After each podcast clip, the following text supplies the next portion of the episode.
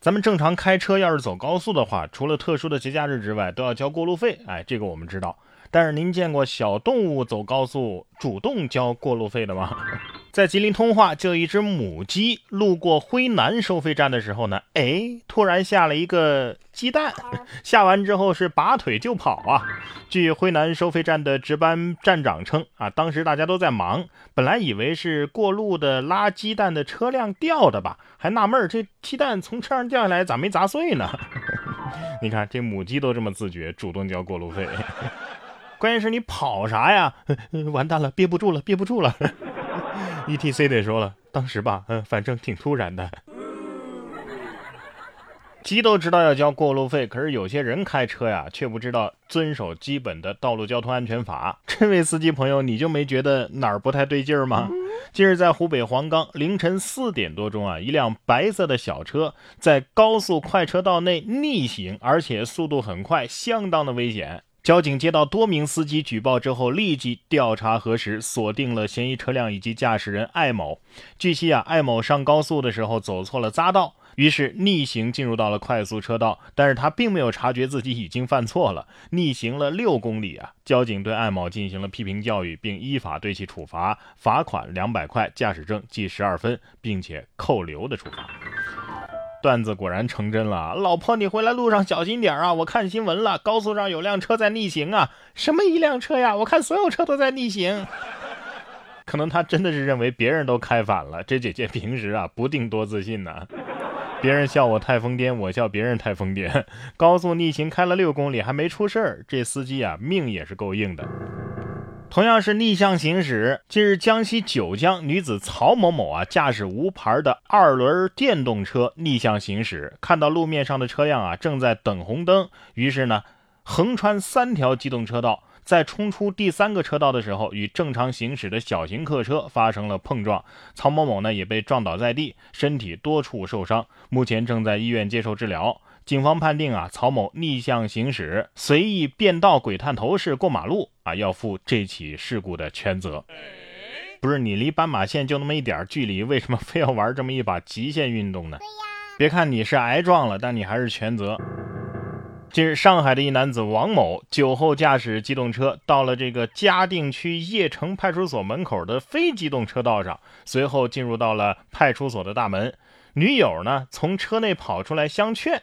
两个人发生口角，民警发现之后啊，对王某进行了酒精检测，结果显示血液中的酒精含量已经达到了二百九十一毫克每百毫升啊，属于是醉驾了。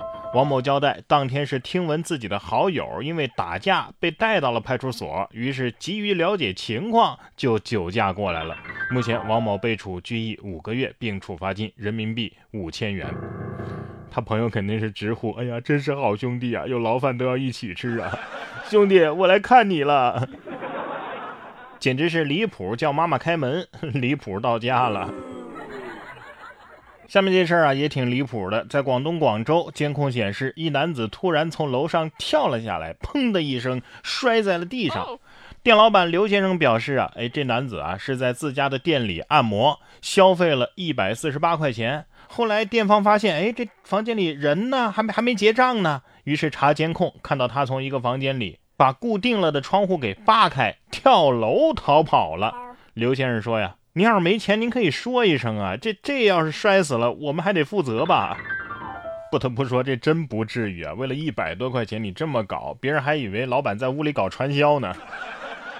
一百四十八，你这是跳楼价，医药费都不止一百四十八了。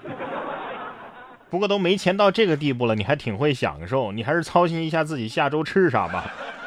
不过老板倒是可以借此打个广告，哎，走过路过千万别错过啊！你看我们的按摩技术多好啊，能够让你的柔韧性好到坠楼不伤。同样是消费完不结账，近日苏州警方接到一个饭店的报警，说顾客周先生啊吃完饭之后不结账。周先生是这么说的：“他是在网吧认识了一个朋友孙某，他主动要请吃饭，期间呢却以上厕所为由溜走了，还到前台打包走了两瓶五粮液。那么经过调解呢，饭店方同意周先生只付桌上的两千块钱的酒菜钱。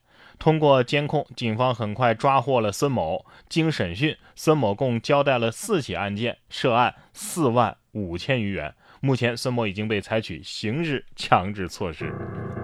哎呀，我感觉年度沙雕新闻对决已经进入了白热化的阶段了。这这什么朋友啊？这是原告与被告啊！这朋友可不兴交啊！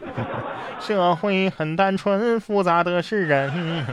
这个事情告诉我们，天上不会掉馅饼啊，会掉馅儿饼。交友需谨慎。幸好没人请我吃饭，也是挺幸运的，是吧？不过这位刘哥呀，我倒是挺想让你请我去你家喝茶的。说在河南郑州啊，这位刘哥啊，刘先生将家里的装修装修成了中式风格。但是这种中式风格呢，呃，怎么给大家形容呢？就有点像是这个古代皇室风格。据刘先生介绍说呀，自己比较喜欢中式风格。这个房子装修啊，也用了近一年的时间。父母呢，也没有过多的干预。啊，刘先生装修完居住的时候，拍摄了房间的视频，也搭配了合适的背景音乐，发到了网上，就引发了很多网友的观看和留言。有网友就评论说：“哥，咱家还招太监吗？我没工作好长时间了。”哎呀，真的跟皇宫是一模一样啊，挺不一样的豪华。住这样的房子，每天早上还得请个安吧。想象一下家装设计师当时的心理是是怎么挣扎的呢？我最开始是拒绝的，但是他给的实在是太多了。正所谓人不可貌相，海水不可斗量。接下来要说的这位孩子呀，那可不得了了。近日在辽宁沈阳，七年级学生崔晨曦在预习英语教材的时候，发现一页配图啊，这个蜜蜂啊，呃，配错了。啊，这个英语是 B E E 啊，是蜜蜂的意思，但是配图呢却是石牙蝇，于是就把这样一个情况啊反映给了出版社。出版社的编辑表示啊，哎，我们咨询了生物方面的专家，这个确实啊是给弄错了。现在的小孩啊确实很厉害，非常专业呀。感谢这位同学为其他小朋友报了仇，这次也给编教材的扣点分呗。英语教材里的错误，本以为是英语方面的纠错，没想到啊，是在英语书上挑了一个生物学的错误。生物课本得说了，有本事冲我来呀！